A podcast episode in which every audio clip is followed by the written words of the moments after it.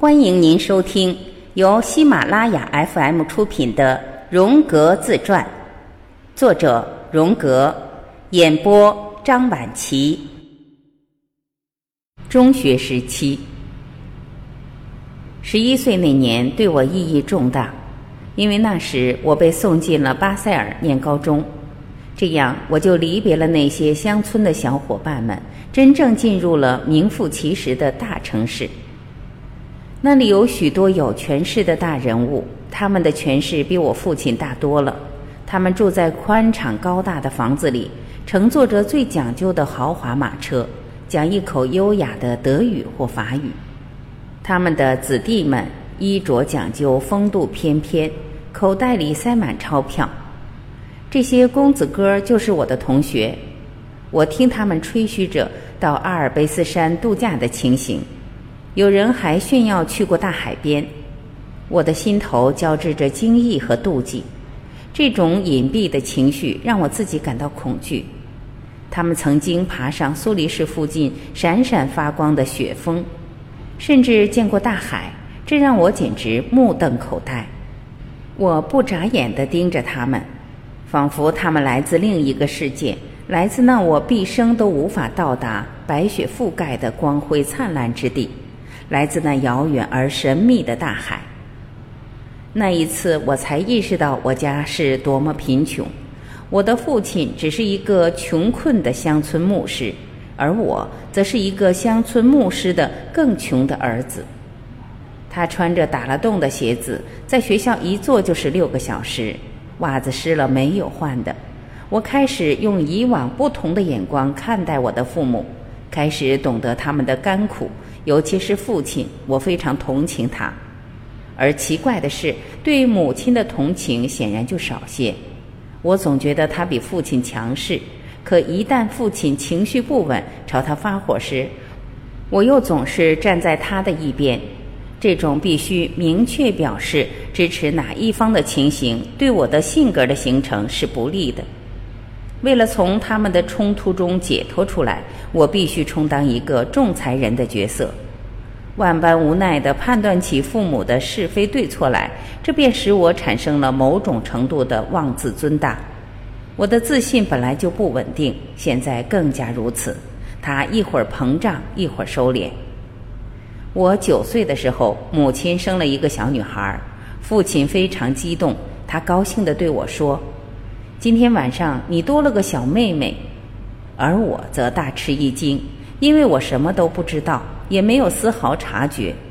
母亲比平时躺在床上的时候多，可我根本没有看出什么来。我觉得不管怎样，她卧床不起，实在是一种无法原谅的虚弱。父亲将我领到母亲床边，他抱出一个看起来特别让人失望的小东西。一张红红的、满是皱纹的小脸，就像老年人一样，眼睛闭着，像一只瞎眼的小狗，背上长着一些长长的红毛。它不会长成猴子吧？我觉得很迷茫，又有点讨厌。自己的感觉是什么，我也说不上来。难道刚生下的孩子都是这个样子的吗？听大人说，婴儿是惯送来的。那么，小狗和小猫的崽儿们又是怎么样来的呢？在那一窝崽儿生完之前，鹳鸟得来回飞多少趟呢？那么，母牛也会是这样的吗？我根本想象不出鹳鸟用嘴叼着一整头牛犊的情形。我记得一个农夫曾说过，母牛产崽并不是由鹳鸟叼来的。那么显然，这个故事是大人们强加在我身上的众多谎言之一了。我确信母亲又做了件我不该知道的事。妹妹的突然出现让我有一种朦胧的不信任感，使我的好奇心和观察欲变得更敏锐了。母亲随后的一些古怪的反应也证实了我的猜疑：某种令人抱憾的事与这次生育有关。否则的话，这件事就不会这么令我伤脑筋了。虽说它确实让我十二岁时的体验更加深了一层。母亲有种讨厌的习惯，就是当我应邀外出的时候，她总是追在屁股后面，大声的唠叨个没完。我要穿着最好的衣服，皮鞋擦得锃亮，还要举止得体，注意自己的形象，因而让人们在大街上听见我妈在身后喊出那些不光彩的话，对我来说是一种耻辱。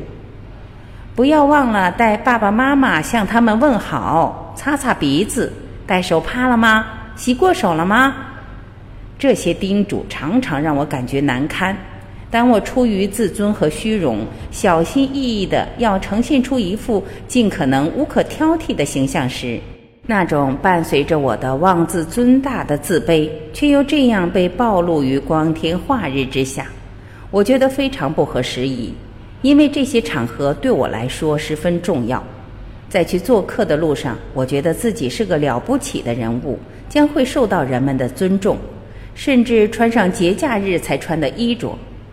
然而，我一看见我要访问的那幢房子，画面就变了，然后一种对那家人的豪华和权势的感觉就压倒了我，我害怕起来，感到自己的渺小，恨不得能钻进地下几丈的深处。当我按门铃时，这种害怕上升到了极点。在我听来，房内的铃声就像厄运来临的丧钟一般，我感到胆怯，如丧家之犬般惶惶不安。母亲事先为我做了周到的准备，反而使事情更糟。然后铃声会在我耳际提醒着：我的鞋是脏的，手也是脏的，我忘记了戴手帕，脖子也是黑乎乎的。出于一种挑衅，我故意不把父母的问候转达出来，或者举动带有不必要的害羞和固执。如果情况更糟，我就会想起我藏在顶楼上的秘密，随即我就会再度平静下来。在我百般无助之时，我会想象我是另一个人，那个拥有那不可侵犯的秘密的小人，那个有自己的黑石头和穿着长袍、戴着高帽的小人。我已经无法回想起在童年时期我是否曾想到过那些，在耶稣或那个穿黑长袍的耶稣会会士，那些穿着斗篷、戴着高帽子站在坟边的人们，草地上坟墓般的洞穴，男性生殖器的地下神殿，以及我那铅笔盒里的小人之间有着怎样的联系？有关酒神祭典游行石台的阴茎像的神的梦是我的第一个秘密，小矮人是第二个秘密。但是我并不觉得我朦胧感觉到的在那块灵魂石和代表着我本人的那块石头之间是否存在着某种关联。时至今日，在我八十三岁写下毕生回忆之时，我也从未将缠结在我最早回忆上的结解开。最早的回忆就像地下的丹珠根茎所长出的几株嫩芽，更像在一条潜意识发展的进程中的一个停靠站。虽说我总是不能对耶稣采取一种相对积极的态度，我却记得从我十一岁时起，关于上帝的观念开始逐渐令我产生了兴趣。我开始祷告，这多少令我满足，因为那是种没有矛盾的祈祷。上帝不会因为我的不信任就变得复杂，而且他不是个穿黑袍的人，不是画上的耶稣。画上的耶稣服饰华丽，人们对他的举止司空见惯。相反，上帝是一个独一无二的存在，人们无法对他形成一种正确的概念。固然，他看起来更像一个非常有权势的老人，但我却感到极其满足。你不应成为画像。也不能是任何一种比喻，因而人们对待他就不能像对待耶稣那样随意。耶稣已经不再神秘，与我在顶楼上的秘密的某种类推开始使我有了悟性。学校开始令我厌烦，它占用了我太多的时间，我宁可用这些时间来绘画战役和玩火。神学课枯燥无比，而上数学课又让我彻头彻尾地感觉到恐惧。老师宣称代数是一门完全自然的事情，言下之意，它似乎很容易学。但我对数字简直是一窍不通。它们不是鲜花，不是动物，也不是化石，甚至不可能是我们可以想象得到的事物。它们只不过是一些由计算产生出来的量。令我大惑不解的是，这些量现在又是由字母来代表着。字母又意味着声音，因而可以说有可能听见他们。而奇怪的是，我的同学们能够驾驭他们，而且认为了解它是自然而然的事。谁也不能告诉我数字是什么，而我也说不清我想知道些什么。糟糕的是，我发现没有人能理解我的困难。我必须承认，我的老师已经竭尽所能来教我这种将可理解的量化为声音的奇特运算的目的何在。最后，我终于领悟到，这样做的目的在于达到一种约分的体系。在这体系的帮助下，许多量能够被置于一个简短公式之中。但我对这一点也同样产生不了兴趣。我觉得那整个事件完全是任意为之。为什么这个数字应该由这种声音来表示？人们完全可以用苹果树来表示 a，用梨树来表示 h，用个问号表示 x。a b c x y 这些并不具体，它们像苹果树一样，并不能向我解释出数字的实质。但最令我恼怒的是这样一个定理。如果 A 等于 B，而 B 等于 C，那么 A 等于 C。在这儿，从定义上我可以确定 A 不同于 B，所以它们显然不是一回事。既然不同，A 因而也就不能与 B 相等，更不用说与 C 相等了。如果要谈相等性的问题，你就说 A 等于 A，B 等于 B 不就行了？这一点我可以接受。但 A 等于 B，在我看来却是谎言和骗局。我更感到气愤的是，当老师公然不顾他本人有关平行线的定义，说他们在无穷大时相遇，我恼怒至极。我甚至觉得，跟愚弄农夫的愚蠢把戏相比，这并没有什么高明之处。我不想，也不愿参与其中。我的智力和道德都拒绝这些儿戏般的自相矛盾。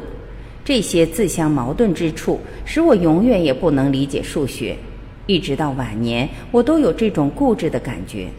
即如果当初我也像我的同学那样，能够毫不费力地接受 A 等于 B、太阳等于月亮或狗等于猫这一定理，那么数学就会将我愚弄一生。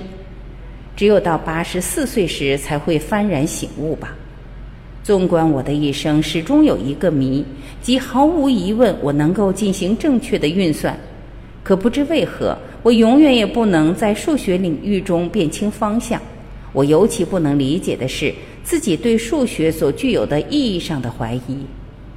我只有在用特殊的数学值替代字母，并通过实际计算来验证运算时，才能够理解方程式。在以后学习数学的进程中，通过抄录我并不懂得代数公式；通过记忆在黑板上的特殊字母组合，我多少能够取得一些进展。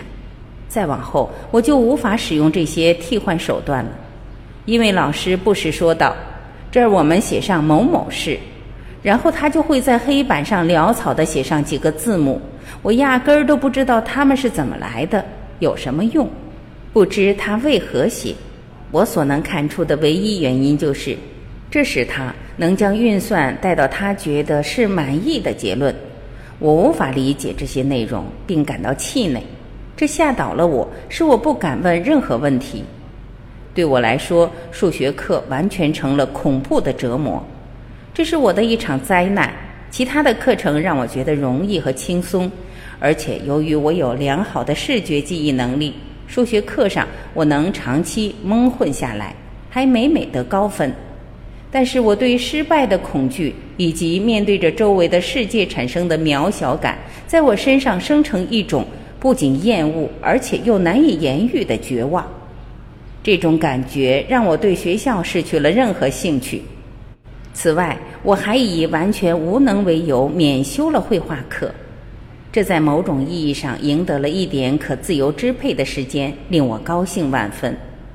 但另一方面又是个新的失败，因为我在绘画上还是有一些天赋的，但当时我并没有意识到绘画是完全凭感觉而为的。我只能够画那些激发起我想象的人。但课堂上，我却只能临摹瞎眼睛的希腊神话众神。